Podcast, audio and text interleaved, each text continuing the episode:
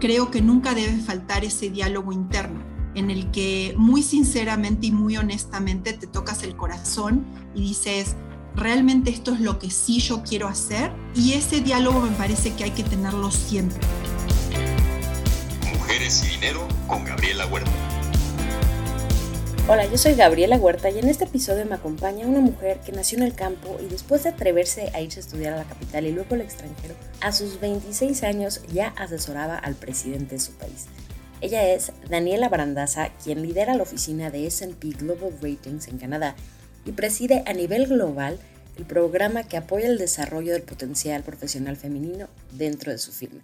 En nuestra plática hablamos de soñar con cosas grandes y seguir tus sueños, salir de tu zona de confort, seguir aprendiendo, definir tiempo para tu familia, tener un diálogo interno en el que veas qué es realmente lo que quieres hacer y no dejar que el ruido de otras voces te saquen de lo que quieres con convicción. Daniela, bienvenida y gracias por acompañarme. Gaby, un placer estar con vos el día de hoy y también con la gente que te escucha. Muchas gracias por la invitación. Está un placer y gracias a ti por acompañarnos. Lo de la Oficina de Canadá es algo muy reciente, todavía estás desde México organizando a este equipo y estás preparando tu siguiente mudanza, pero esta no es la primera mudanza que has hecho.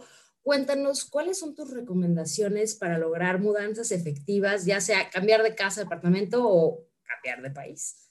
¿Qué te funciona? Uy, bueno, creo que la motivación de hacerlo y tener siempre el apoyo de la familia es fundamental para poder hacer grandes cambios en la vida, ¿no? Y este es un ejemplo más, la verdad, que me da mucho gusto que, en esta etapa de mi carrera profesional eh, tenga el apoyo de, de mis hijos, de mi esposo y desde lejos de mi familia que está en Argentina. Eso para mí creo que siempre ha sido muy importante la parte afectiva. Y creo que a veces las mujeres nos peleamos un poco con admitir cuán importante es y, cómo nos podemos apoyar de la mejor manera, ¿no? De, de, una manera constructiva que se puede equilibrar esta parte de apoyo familiar, afectivo, con las ambiciones que tenemos profesionalmente. Y, bueno, la, la, ida en Canadá en el medio de la pandemia es un gran desafío que te lo contaré cuando termine, pero que estamos todos muy entusiasmados de, de seguir aprendiendo qué significa vivir en otro país. Bueno, y tu primer mudanza empezó cuando saliste de ingeniero Luigi. Cuéntanos cómo el haber vivido ahí influenció quién eres hoy mismo. Bueno, es muy interesante porque el pueblo que mencionas en Argentina es un pueblo muy chiquitito y yo además ah, viví de niña en el campo, entonces con, mis abuelos y mis papás. Y creo que una de las cosas que aprendes cuando venís de un lugar chico es ah, darle mucha importancia a las cosas pequeñas y, cómo eso y qué, tanto esas cosas significan en tu vida eh, para después lograr otras cosas que a lo mejor son más importantes y más grandes y que no te das cuenta en la medida en la que lo, planeas, pero sí, sí podés llegar a lograr muchas cosas desde lugares chicos o pequeños. Entonces, una de las cosas que creo que, que te hace salir de un lugar así chico es soñar grande y soñar que sí vas a poder hacer las cosas y, y soñar creo que con esas cosas grandes eh, tiene que ver con eh, seguramente lo que me enseñaron mis padres en mi casa sobre no ponerte límites a, que, a la capacidad que, uno tenía. Eh, y, eso creo que toda la vida me ha acompañado, ¿no? yo tengo una madre que agradezco profundamente el optimismo ilimitado que tiene, este, aún a la distancia de seguir apoyándome y, eso creo que desde chica lo, hizo conmigo y con mi hermano. Y también mi papá, yo creo que este, sí de alguna manera esos apoyos iniciales de, no limitarte a pensar eh, y, a, soñar y a creer que podés hacer las cosas, este, ayuda mucho. Y bueno, y definitivamente la determinación que creo que también tuve de niña, eh, de, no, de nunca este, quedarme en un solo lugar. Y esa curiosidad creo que es la que te hace, eh, con mucho trabajo, tengo que admitir, eh, salir y eh, progresar y conocer nuevas, nuevas personas y, seguir aprendiendo para, para no detenerte y poder lograr tus objetivos. Entonces, creo que la primer gran salida, digamos, de mi pueblo fue irme a la capital de mi provincia, con lo cual hoy se lo estaba diciendo a mis hijos este, cuando comíamos y a mi esposo, y, le estaba contando qué significaba haberme ido de un pueblo de, no sé, no recuerdo si todavía tiene 5.000 habitantes, pero irme a la capital de mi provincia, donde tampoco era muy grande para los estándares mexicanos, eh, pero sí fue un impacto para mí, porque eh, ya en una, capital provincial, eh, las relaciones personales son más distantes, ya este, no, no, conoces a todo el mundo, entonces tenés que empezar a desarrollar otros skills o otras capacidades que desde niño te hace entender que, eh, que, bueno, que ya saliste de la zona de confort, que era conocer a tus vecinos y conocer a la gente que tenías alrededor. Y creo que eso este, siempre me acuerdo qué significó y qué se, qué se siente cuando tienes que salir de esa zona de confort, eh, que es muy incómodo al principio y que eh, te cuestionas si realmente eso era lo que querías hacer o lo que era justo hacer, pero la verdad es que también aprendes que es muy satisfactorio y muy eh, disfrutable cuando pasas esa experiencia y decís, es que sí, sí es cierto que hay que salir a veces de esa zona de confort porque se logran grandes cosas teniendo los, em, como las metas eh, claras o las metas que son positivas y son buenas de conseguir. En ese caso, para mí, era estudiar en una mejor escuela, era tener, alcanzar una mejor educación. Y, creo que en esa época digo, aprendí que eh, especialmente para las mujeres la educación es muy importante. Eh, digo, nosotros con mi hermano íbamos los dos a la escuela y nunca mi mamá, la verdad, ni mi papá hicieron diferenciación en la oportunidad que nos dieron de estudiar hasta donde quisiéramos. Eh, pero hoy también le diría a muchas niñas o, mujeres este, o adolescentes o chicas que están en la universidad siempre van a tener que seguir estudiando. Siempre, digamos, seguir aprendiendo es una de las cosas que sí te hacen diferente, creo, en la vida y te abren, em, te abren puertas, te abren oportunidades este, y no hay que desperdiciarlas. Entonces, creo que es ese gran despegue o esa mudanza inicial, em, cuando salí por, de Argentina también por primera vez, eh, creo que me pasó lo mismo. También salís de una zona de confort en la que ya te acostumbraste cómo son las cosas en tu país, ya sabes eh, con qué personas tenés que hablar qué temas, eh, ya el lenguaje que utilizas es natural para ti, em, pero salir de tu país te hace ver otras cosas y seguir aprendiendo y seguir viendo también cómo podés utilizar las capacidades que tenés para, que, para servirle a causas que son en las que, bueno, en las que uno puede creer. Este, pueden ser el desarrollo profesional, ayudar a otras personas, este, o temas que trasciendan eh, tu actividad del día a día. Entonces, yo creo que estos eh, saltos de país en país eh, sí son salir de tu zona de confort. creo que aprendí que esa salida de la zona de confort trae en un principio muchas molestias. Este, estoy tratando de explicarle a mis hijos eso ahora, eh, pero creo que, vale la pena y que, es interesante seguir aprendiendo nuevas cosas y también preguntándonos, preguntarnos eh, cómo podemos seguir contribuyendo para, este, para mejorar el lugar de trabajo, para mejorar eh, este, nuestra vida y la de nuestros, de nuestros seres queridos. Totalmente de acuerdo. Y bueno, sobre estas herramientas o habilidades que has ido necesitando, cuéntanos cómo han ido evolucionando a lo largo de tu carrera, desde esa primera vez que sales de tu casa para estudiar hasta ahora que te estás llevando a toda tu familia a otro país. ¿Cómo las vas manejando? ¿Cuáles son las constantes? ¿Cuáles son las cosas nuevas que descubriste por medio de la experiencia que podrían ayudar a nuestra audiencia?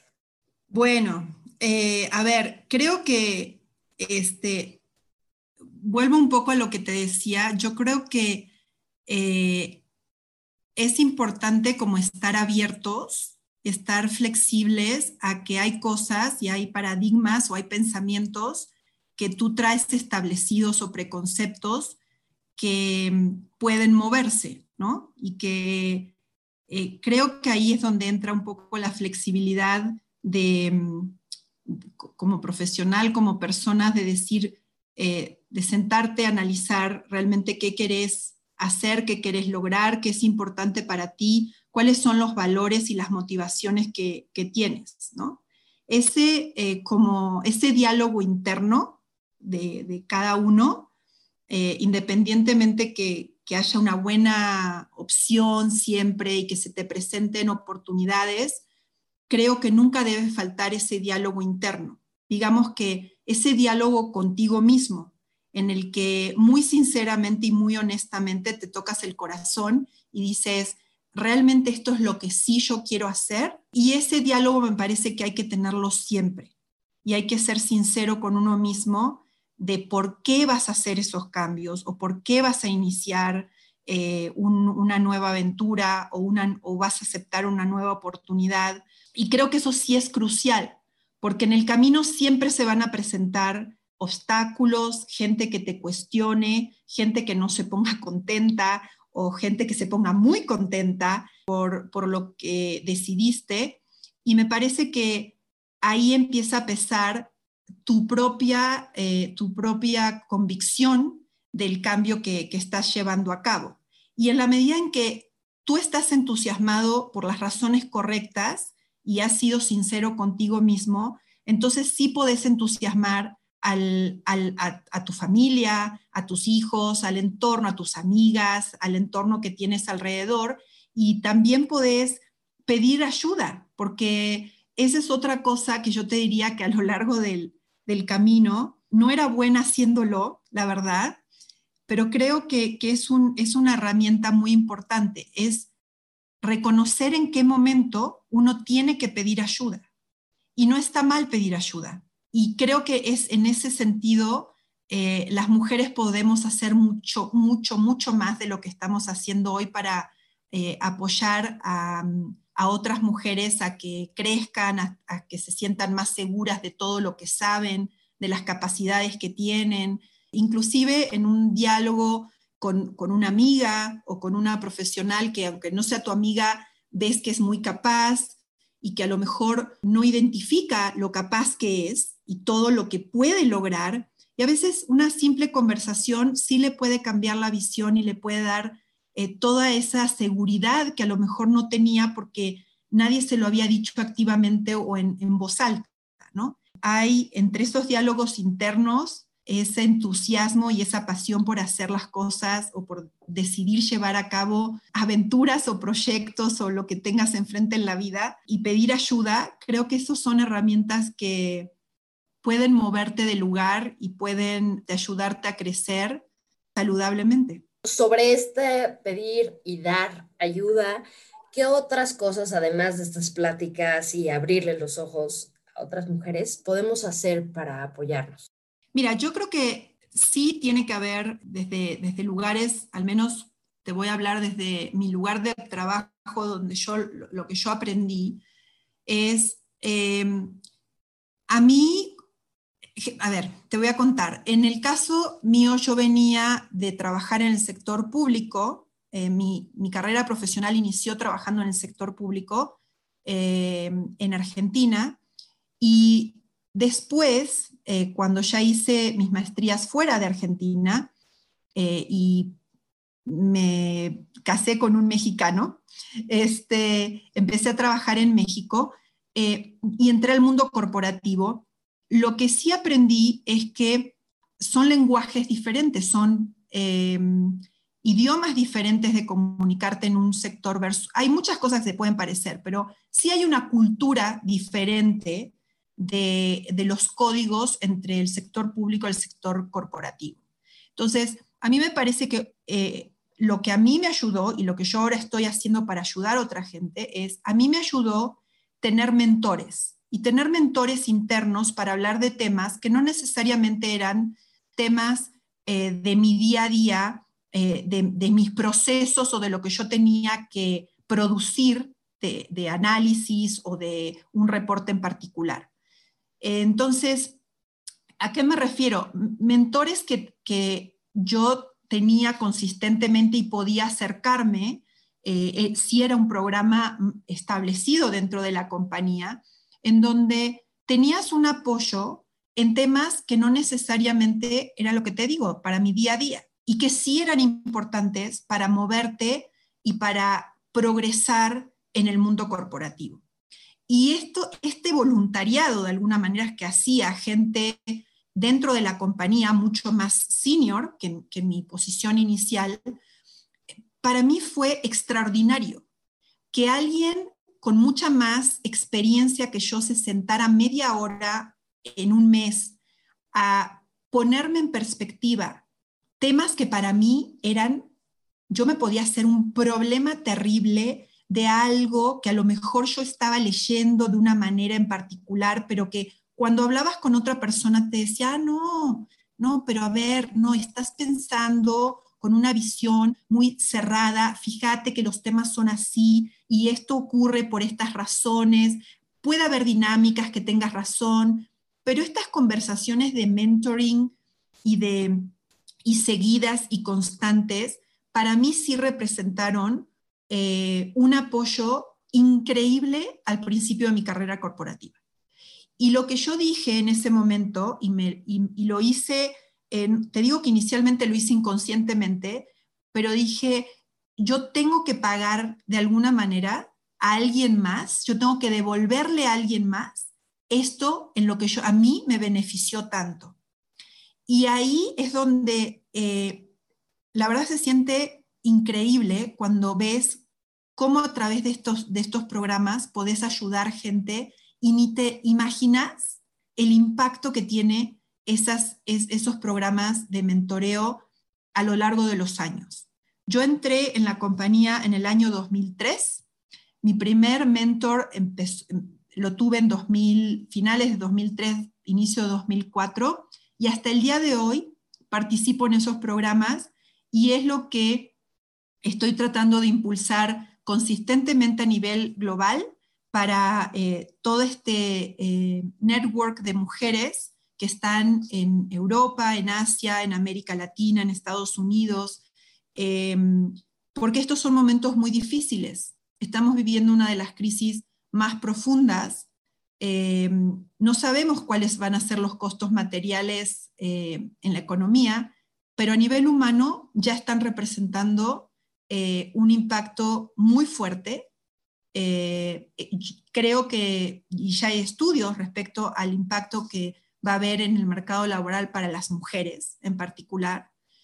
Y, me parece que es fundamental que haya conciencia de que si esto es un tema, lo tenemos que eh, abordar juntos, con liderazgos mucho más inclusivos, eh, más conscientes de que esto es un tema que ya está y que, para eh, que se pueda hacer algo al respecto, de apoyar a las mujeres, de mantenerlas en sus lugares de trabajo, de entender cuáles son las flexibilidades que se necesitan.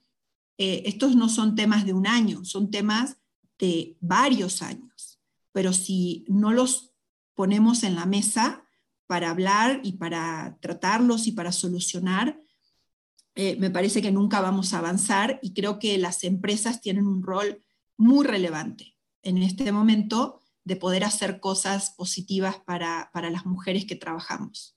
Y todas aquellas que tienen la fortuna de estar en empresas donde existen estos programas deben totalmente de aprovecharlos, pero en el caso de las personas que están en empresas igual más pequeñas o que no han establecido un programa de mentoría, ¿cómo les recomendarías conseguir mentores afuera o dentro de su empresa? Mira, creo que eso es una cuestión de quererlo. Eh, me parece que eh, aún en las empresas eh, pequeñas, te diría que también se puede digamos, hacerlo o buscar mentores externos. Y creo que en algunos casos habría que explicar más. Creo que, que falta mayor explicación por qué esto es importante. Porque no, son, no se trata de, que, de, estas charlas en las que a lo mejor te sentás este, con tu amiga a tomar un café y entonces ya empiezas a hablar de la vida y este, eso lo puedes hacer con una amiga, con la que le tienes confianza y con la que... Eh, pero estos programas de mentoría donde están más orientados a fortalecer el carácter profesional de las mujeres, el propósito de por qué es relevante que estén sentadas en la mesa y en los procesos de tomas de decisiones. ¿Por qué es importante que estén presentes para que vean, para que se vea el talento que tienen las mujeres, muchas mujeres? Y, me parece que esa conversación de por qué es importante es donde a lo mejor vas a poder tener más eh, apoyo para entender de qué se trata la mentoría. En el momento que puedan, que, las empresas pequeñas puedan entender que hoy en día, por ejemplo, como los desafíos de seguir o vendiendo productos o atendiendo a tus proveedores o lo que en la industria que sea, el desafío que hay para seguir en el mercado, sí se necesitan más diversidad de ideas, se necesitan más talento, se necesita eh, que haya más desarrollo y más innovación y, en, esa conjunción de necesidades, las mujeres son fundamentales. Eh, entonces, si, ese apoyo no está y no se entiende la realidad de, cómo podés incorporar ese talento femenino, ese talento de las mujeres, eh, me parece que sí, las empresas están perdiendo algo muy valioso. La sociedad se está perdiendo algo muy valioso. Eh, y entonces el explicar el por qué, más allá de que tengas la profunda convicción, como lo puedo tener yo, de que esto es justo y es necesario, me parece que inclusive hasta la gente que a lo mejor no entiende los temas o le parece que el tema, ah, bueno, es que eso es un tema de las mujeres. Mira, las empresas lo ven como un tema también de negocio.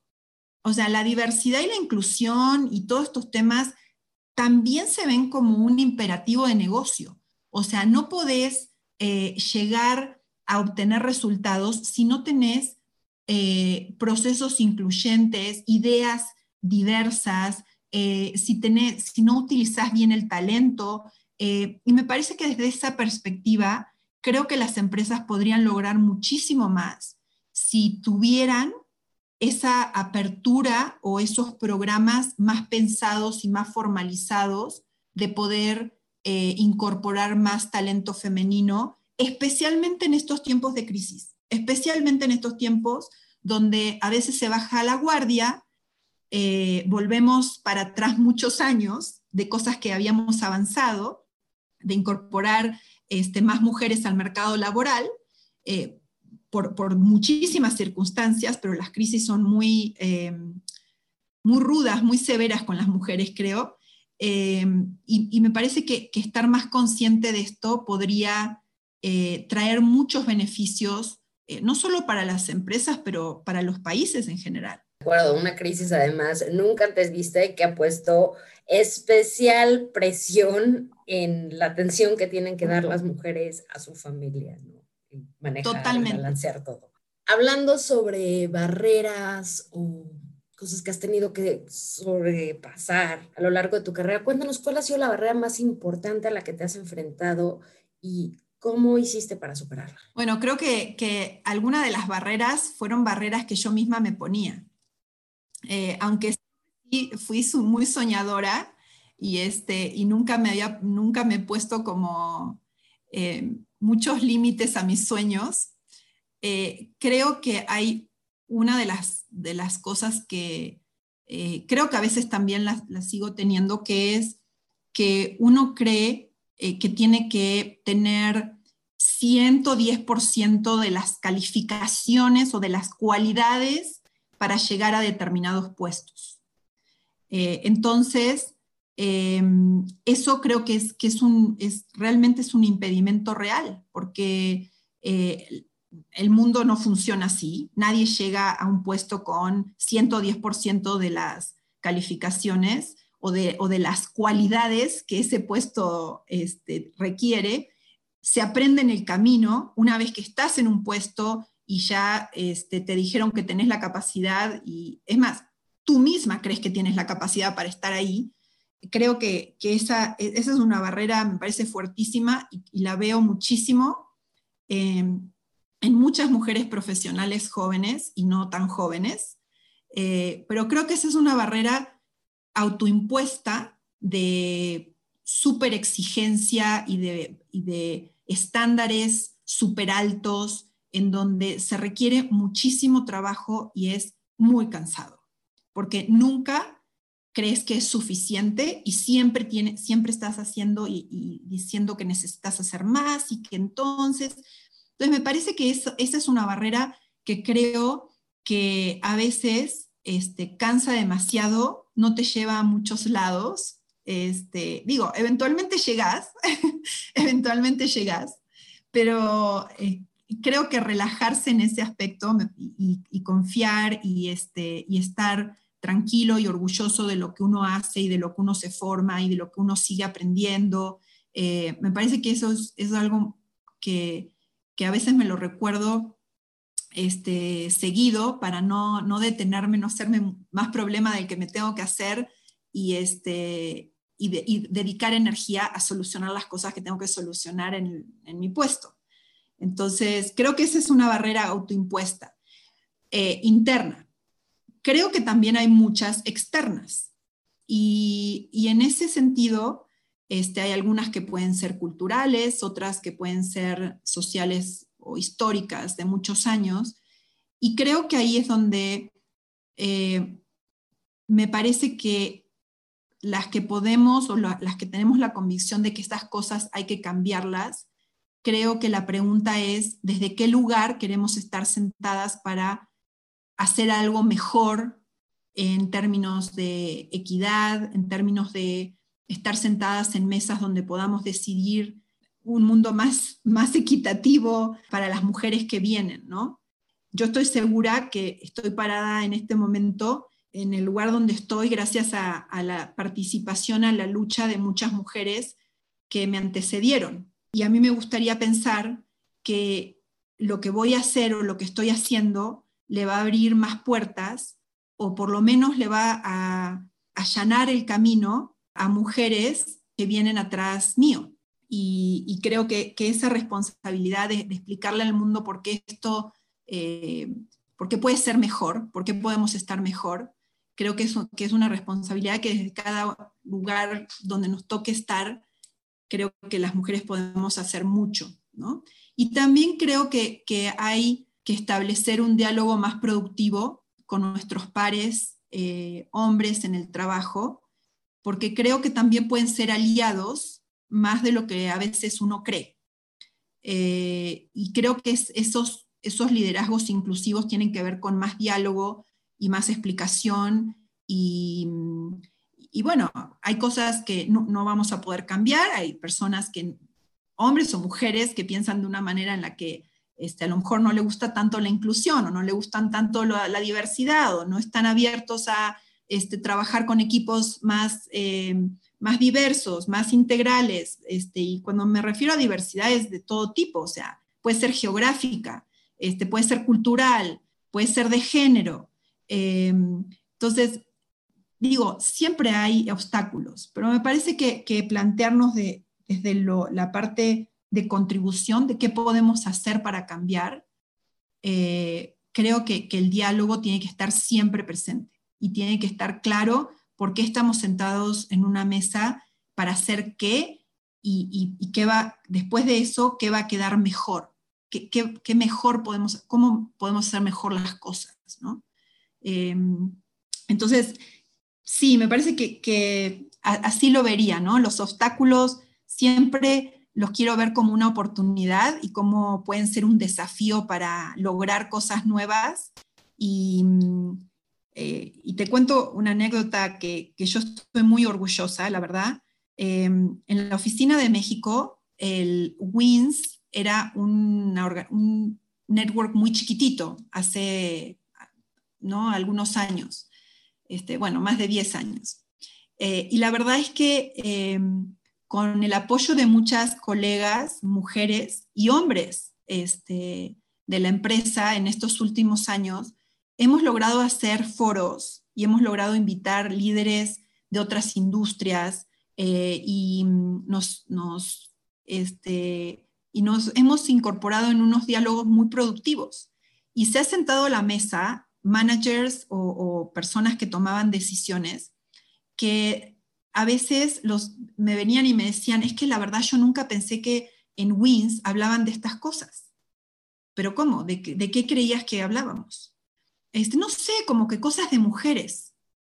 Pero es que, eh, es que, a ver, las cosas de mujeres son también las cosas de los hombres, de los equipos de trabajo que están, o sea, de todos los que estamos participando en estos equipos de trabajo, ¿no?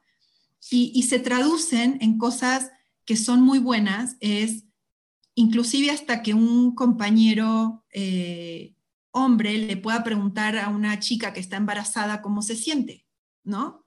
Y no tiene nada de malo que lo haga y que la pueda apoyar y que un día se puedan repartir más el trabajo y esa solidaridad y, esa, eh, y ese un poco este, ser considerado y entender los temas desde otro punto de vista, desde otro lugar, creo que agrega un valor increíble a los equipos, a las conversaciones y mueve la conversación a un nivel superior.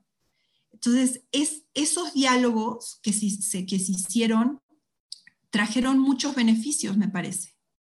Eh, entonces, mover la conversación a otro, a otro nivel, que no es solamente este, decirlos desde el, digo, nosotros lo decimos como mujeres a muchos temas, pero poder explicarlos y poder mover la conversación hacia un punto de encuentro para lograr cosas en los equipos en donde haya mayor entendimiento, mayor solidaridad, este, mayor equidad en la distribución de tareas, dependiendo de lo que de, cómo está la dinámica y las necesidades de las personas que están en esos equipos, creo que, eh, que digo, me, voy muy feliz eh, de haber todos estos años podido contribuir a esos diálogos y, este, y ojalá de alguno, dentro de algunos años vuelva y, y, ya estén en un estadio superior de lo que yo los dejé.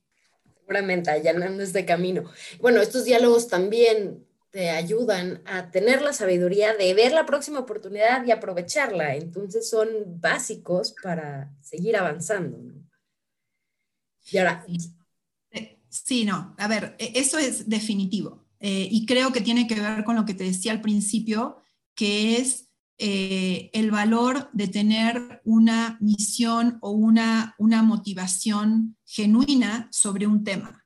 Creo que para mí sí significó desde un principio algo que yo de alguna manera lo había padecido porque no había tenido esos apoyos y me di cuenta que sí eran importantísimos para poder, digamos, desarrollarte en, tu carrera, ¿no? Eh, y eso no, es que nadie, nadie va a hacer nada por ti, pero sí que alguien te escuche y te dé una perspectiva diferente, te puede reenergizar para pensar diferente y para poder actuar en consecuencia.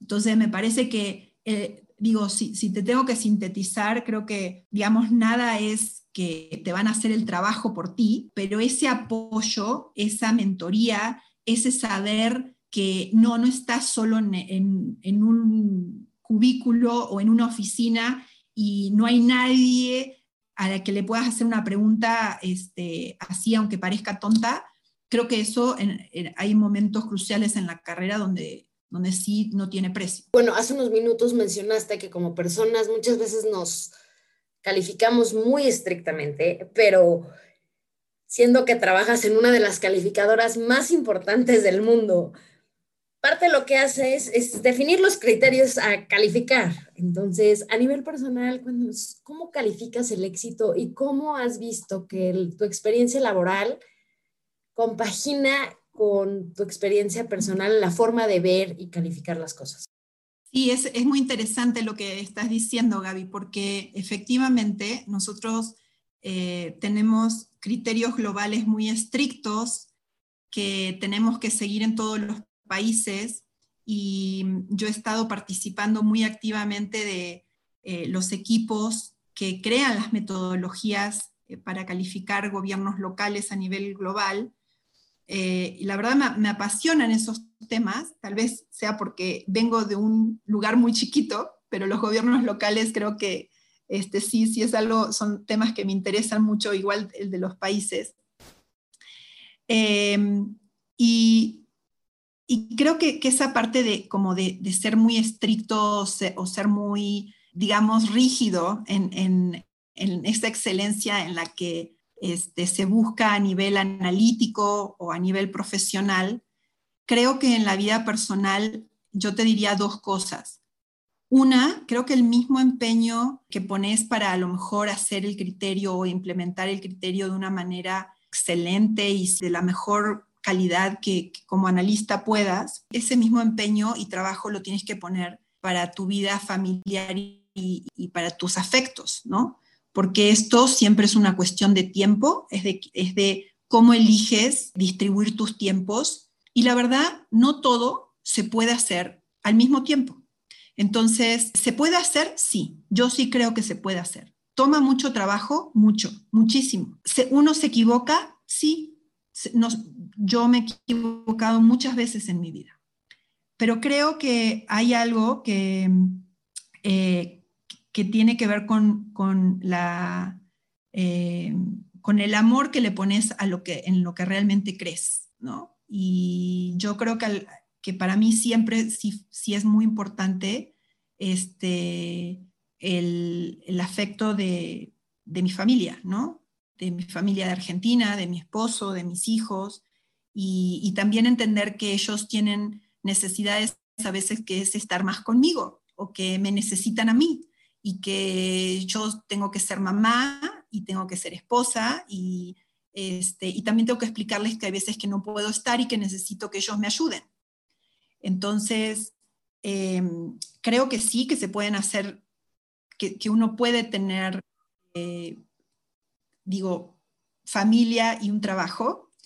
Eh, creo que todo al mismo tiempo no se puede todo el tiempo, no. Creo que, hay momentos en la vida en, los que me, ha tocado viajar mucho y, este, y la verdad es que tengo mucho orgullo de que he conocido todos los estados de México y pueblitos muy chiquititos que yo creo que este, algunos mexicanos nunca van a llegar, pero este, la verdad es que eh, esas épocas donde yo viajaba mucho este, por trabajo, sí fueron épocas muy duras, ¿no?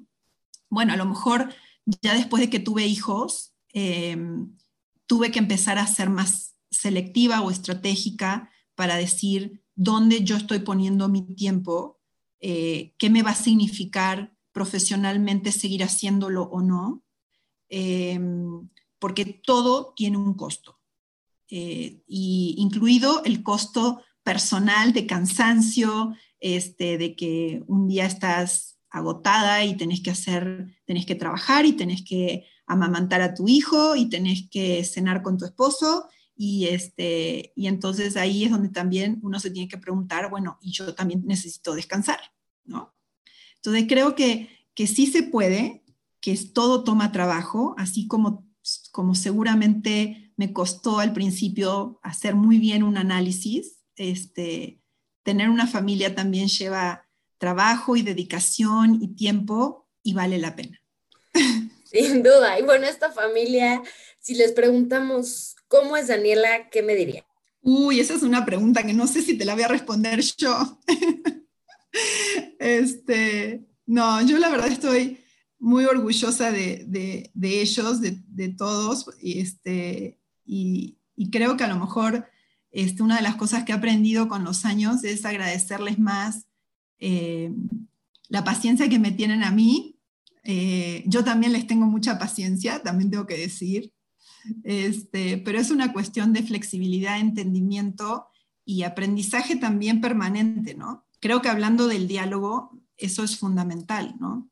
No desconectarte de lo que realmente es importante para ti y para tu familia, para cada uno de los integrantes de tu familia. Y eso y ese diálogo creo que siempre tiene que estar abierto y tiene que estar presente y tiene que estar permanente, eh, como, como, en el trabajo, como lo haces con, con, como, así como planeas a lo mejor a veces tener excelentes reuniones, creo que también hay que, estas cosas con la familia también hay que planearlas porque el mundo te puede absorber mucho tiempo innecesario que no es tan productivo y a lo mejor puedes estar pasándolo con las personas que te necesitan. Digo, digo la familia, pero también pueden ser una amiga en algún momento o puede ser tu mamá este, o tu hermano o el que sea, ¿no? Entonces, creo que ese, valor de estar presente con las personas que, eh, que te necesitan, eh, creo que también es, es importante. Y para este diálogo, en la planeación que haces, ¿hay algún tipo o recomendación que nos puedas hacer para acercarnos más a una comunicación efectiva? Mira, yo la verdad es que he aprendido a poner todo en mi calendario, todo. O sea, incluido la reunión de la escuela de mis hijos, incluido este, el break de, del lunch que tengo con mi esposo y mis hijos este, todos los días. Eh, creo que en, el, mundo que nos está tocando vivir este año este, y el famoso working from home, eh, trabajo desde la casa, eh, tiene muchos, muchos, muchas cosas a favor y muchos desafíos, ¿no? Este, creo que hemos estado trabajando mucho más que, este, que en, el, en, la vida previo al coronavirus, eh, en algunas, en, en, mi caso en particular, te puedo asegurar que sí. Eh, y creo que es parte del límite o parte de, de, hacer esto más sustentable es poner límites y es estructurar un, un calendario que sea relativamente balanceado en donde puedas, este, sí, trabajar, eh, ordenar tu casa si tenés que ordenar tu casa, este, hablar con tu esposo cuando tienes que hablar con tu esposo, este, estar con tus hijos o, o, escucharlos en una reunión de la escuela, eh, o digo, yo tengo hijos adolescentes, entonces sí creo que es muy importante en esta época entender cómo están viviendo el, este, la vida encerrada y cómo tomar decisiones que también les pueda ayudar a ellos a que puedan ver a algunos amigos y apoyarlos. Entonces, creo que tips, más que tips, es eh, cómo cada uno puede repensar eh, su propio equilibrio. Y no, no creo que haya una receta para todos, pero creo que sí toma el tiempo para poder pensar cómo sí podemos hacerlo. Eh, porque te podría decir cuántas cosas no me parece que las puedo hacer o, me canso, pero creo que si, si lo pensamos de cómo sí lo podemos hacer, a quién podemos pedirle ayuda o cómo que podemos hacer nosotros diferente, creo que desde ese cómo sí podemos es mucho mejor y bueno, no creo que haya una receta, es, es cada uno cómo hace su propia receta. Y cómo vas avanzando. Bueno, ya mencionaste que empezaste tu carrera en el sector público. Lo que no mencionaste a las personas que nos oyen y te están escuchando es que a los 26 años trabajabas como asesora del presidente Menem en Argentina, o sea, un logro increíble. Cuéntanos, ¿cómo fue esa experiencia de pues tener el oído de en su momento el hombre más importante de tu país.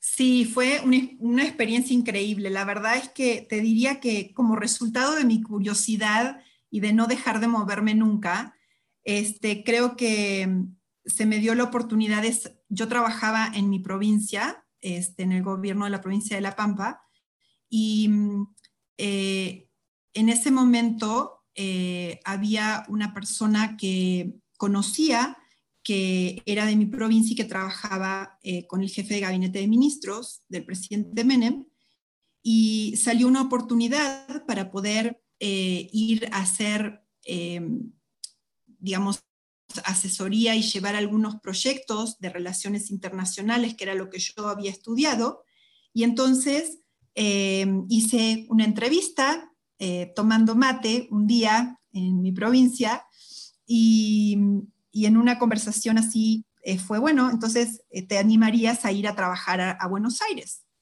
Y este, entonces, pues así como soy yo, le dije, claro, sí, ¿cuándo? ¿Cuándo empiezo? Este, bueno, yo creo que mejor la semana que viene, porque hoy ya es domingo, ¿no? Este, y, y la verdad es que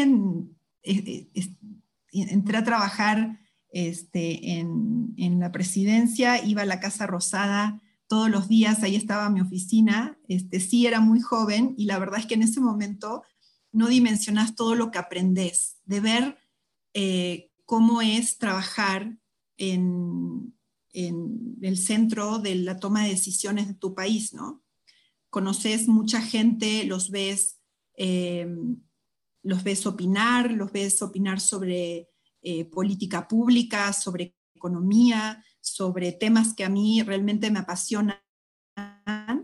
Y, siempre agradezco esa oportunidad porque la verdad es que este, sí aprendí mucho sin darme cuenta. Y, y, cuando pasaron los años, realmente este, sí dije, wow, cuánto aprendí simplemente de estar sentada en un lugar donde eh, sí, yo tenía algunos proyectos que llevaba y entre esos proyectos eh, fue la creación de un centro de estudios argentinos en la Universidad de Texas en Austin, eh, que se culminó antes de que, antes de que terminara la presidencia y para poder este, seguir estudiando este, lo complicado que es, que es, la política pública en Argentina. Este, desde un, desde un lugar más objetivo que es una universidad, ¿no? Entonces, eso la verdad es que me, dio mucha satisfacción este, los proyectos y los encargos y a veces eran pequeñas acciones que en ese momento me parecían a mí increíbles porque este, era estar en, en reuniones donde efectivamente se tomaban decisiones este, de política importantes para el país, ¿no? Eh, entonces, desde ahí me tocó inclusive eh, armar agendas eh, con funcionarios de Estados Unidos y ir a la embajada, a las embajadas, llevarles algunos temas que le interesaba al jefe de gabinete con la Cancillería Argentina. y sí, creo que era muy joven y no me daba cuenta este, del lugar este, pero fue increíble esa experiencia y, creo que, el aprendizaje lo valoré muchos años después de haber salido de ese lugar. Terminas administración y regresas a Estados Unidos, precisamente a este centro de estudios que mencionas en la Universidad de Austin, donde tu tesis, si no me equivoco, fue sobre la participación de las mujeres en el mercado laboral de América Latina. Cuéntanos Buenos Aires, Miami, Austin, Ciudad de México, próximamente Toronto. ¿Qué es lo mejor de haber tenido la oportunidad de vivir y conocer realmente otras culturas y cómo es que manejas el adaptarte a una nueva ciudad? O sea, ¿qué es lo que le estás diciendo a tus hijos preparándote para esta moda? Seguir aprendiendo. Creo que hay algo que siempre me ha motivado y es seguir aprendiendo. O sea, nunca, nunca creo que sé todo.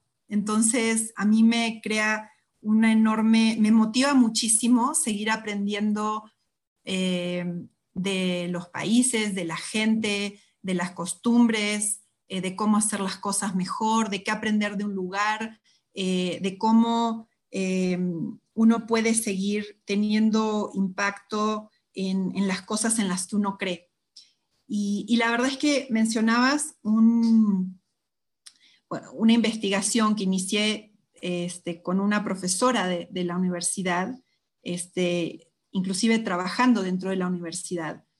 Y la verdad es que me dio mucho trabajo esa investigación hasta que esa profesora publicó, porque yo era su asistente en ese momento, y teníamos largas discusiones este, sobre eh, qué significaba, eh, cómo, era la evolución del mercado laboral para las mujeres en América Latina, qué cosas las, apoyaba, qué cosas las, este, las retenía de entrar con mayor fuerza al mercado laboral.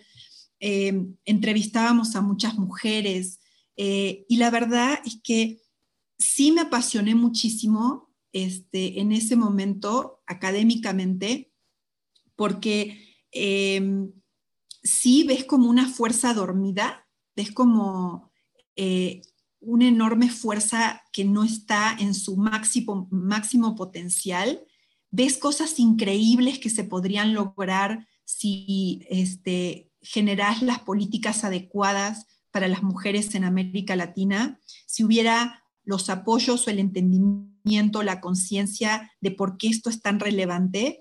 Eh, y entonces, la verdad es que ahí sí, te, digo que, fue así como una semillita que, que después de que me gradué, y digo, el, paper quedó ahí, este, creo que lo publicamos, y, este, y fue un tema que nunca en realidad se quedó dormido para mí. Eh, y sigo todavía hablando con esa profesora que está en Estados Unidos y en, en algunas cosas este, nos ponemos tristes cuando volvemos a hablar porque decimos, no puede ser que este, no haya cambiado mucho desde el año 2003, ¿no? O 2002, ya ni me acuerdo cuándo publicamos eso. Este, y hay otras que decimos, bueno, sí, o sea, sí hay diálogos que han ido avanzando y entonces este, vale la pena seguirlo. Eh, entonces, creo que esas son causas que mm, eh, vale la pena, eh, bueno, a mí me motiva mucho seguir, seguir este, trabajando estos temas desde el lugar donde me toque a través de pequeñas acciones. Yo sí creo profundamente en las, en las pequeñas cosas que hacen la gran diferencia en la vida. Como te decía, o conversaciones significativas, o gente que realmente tiene impacto en tu vida, eh, que a lo mejor nunca te lo imaginaste, pero ese apoyo y esa presencia y, ese, y esa intención de poder hacer cosas que tengan un impacto positivo en la gente, a mí me, motiva mucho a seguir en ese camino. Y sin duda una semillita que hasta hoy en tu papel liderando Wins se nota que ella es una planta enorme que ha crecido. Y bueno, con el tema mujeres y dinero, cuéntanos qué es lo que has aprendido sobre el dinero que más te ha ayudado a lo largo de tu carrera. Bueno, a ver, eh, creo que una de las cosas que es importante es que sí, es, sí aprendí o sí me enseñó, o mi papá creo, que, este, que sí es importante que las mujeres tengan una independencia eh, económica para poder tener más control de su vida, digamos, ¿no? de las cosas básicas de su vida. Entonces, en términos de e, el dinero per se, yo te diría la cantidad, bueno, siempre es bueno tener más que menos, ¿no? Pero creo que una de las cosas que me parece fundamental y que para mí siempre fue importante es como esta independencia económica, este, independientemente de que puedas tener una pareja o que tu esposo colabore y que sean uno mismo en la casa y que pero creo que, esa independencia económica creo que es, bien importante. Y lo otro, más a nivel laboral, me parece que si eh, nadie nos prepara para hacer buenas negociaciones o para eh, pedir lo que creemos que valemos. Y entonces eh, creo que eso este, sigo aprendiendo todavía, no, no, todavía no soy máster en este, en este rubro que te estoy diciendo, pero creo que ese es, ese es otro tema. En el mercado laboral, así sea pedir un aumento salarial o este, plantearte un nuevo puesto y pedir eh, lo que crees que tú vales, eso creo que esa, esa relación con el dinero y con lo que uno vale, me parece que las mujeres en particular tenemos todavía un camino que recorrer para lograr mayor equidad. Y creo que en la medida en que estemos más conscientes de eso y que lo podamos movilizar y hacer efectivo este, en nuestras negociaciones, en nuestro diálogo, en nuestras palabras, en, nuestro, eh, en, cómo nos dirigimos cuando tenemos que hablar de esos temas, con, con la tranquilidad natural y la certeza de que, que es lo justo, eh, me parece que vamos a lograr mejores cosas, ¿no? Creo que ese, esa, esa es una, una cualidad, un, un, aspecto en que creo que no nos entrenan mucho a las mujeres y que es muy necesario en el, en el mercado laboral. Así es, ¿no? El entender que no, no estamos pidiendo un favor, estamos pidiendo lo que merecemos y por lo que estamos trabajando. Una vez que tengamos eso, será otra cosa. Pues bueno, Daniela, para terminar, ¿nos puedes por favor compartir algún libro que haya sido muy especial en tu vida? Uy, bueno, libros. Em, estoy leyendo un libro que es de la esposa de Churchill, Clementine, que me pareció, es un libro muy bueno. La verdad es que no es de finanzas, no es de nada, pero este, me parece muy interesante porque es una mujer increíble este, en una época muy difícil este, histórica eh, para Inglaterra, para el mundo en general, y, me pareció increíble la fortaleza y este, todos los inconvenientes que tuvo y cómo de alguna manera también sostuvo a un gran hombre, ¿no? Entonces, esta me pareció muy interesante. Todavía estoy como en, el último, en los últimos capítulos porque es un poco, es, muy detallista, etcétera, pero me, me fascina eh, ver cómo la fuerza de una mujer que en esa época estaba como invisibilizada, porque tampoco es que este, ella tenía como un rol activo en la política, se le dio tanta fuerza y tanto sustento a un hombre tan importante, ¿no? Y estoy leyendo otros, pero que todavía no los he terminado. Entonces, eh, te puedo dar algunos otros títulos, pero te dejaría con ese ahora, que es el que estoy leyendo. Y que se oye súper interesante. Sin duda le echaré un ojo porque la verdad no lo conocía, pero de lo poquito que platicaste ya me intriga. Y hay otro, no sé si lo leíste, el de Melinda Gate. Creo que se llama The Moment of Lift ese está increíble. Extraordinario. extraordinario, sí. Entonces, e, esos dos te diría que son como que los últimos dos que he leído en este último mes. Pues buenísimo ese de Clementín. Te prometo leerlo, el de Melinda, ya encantador y de nuevo, mujeres impresionantes y que desde su situación han logrado cambiar el mundo. Daniela, en verdad fue un placer platicar contigo. Muchísimas gracias por acompañarnos. Muchísimas gracias Gaby por la invitación, un placer y espero que sigamos en contacto. Estoy segura de eso, Daniela. Gracias por acompañarnos y ustedes también. Gracias por escucharnos. Nos espero la próxima semana en Mujeres y Dinero. Mujeres y Dinero con Gabriela Huerta. El podcast sobre las mujeres en el top.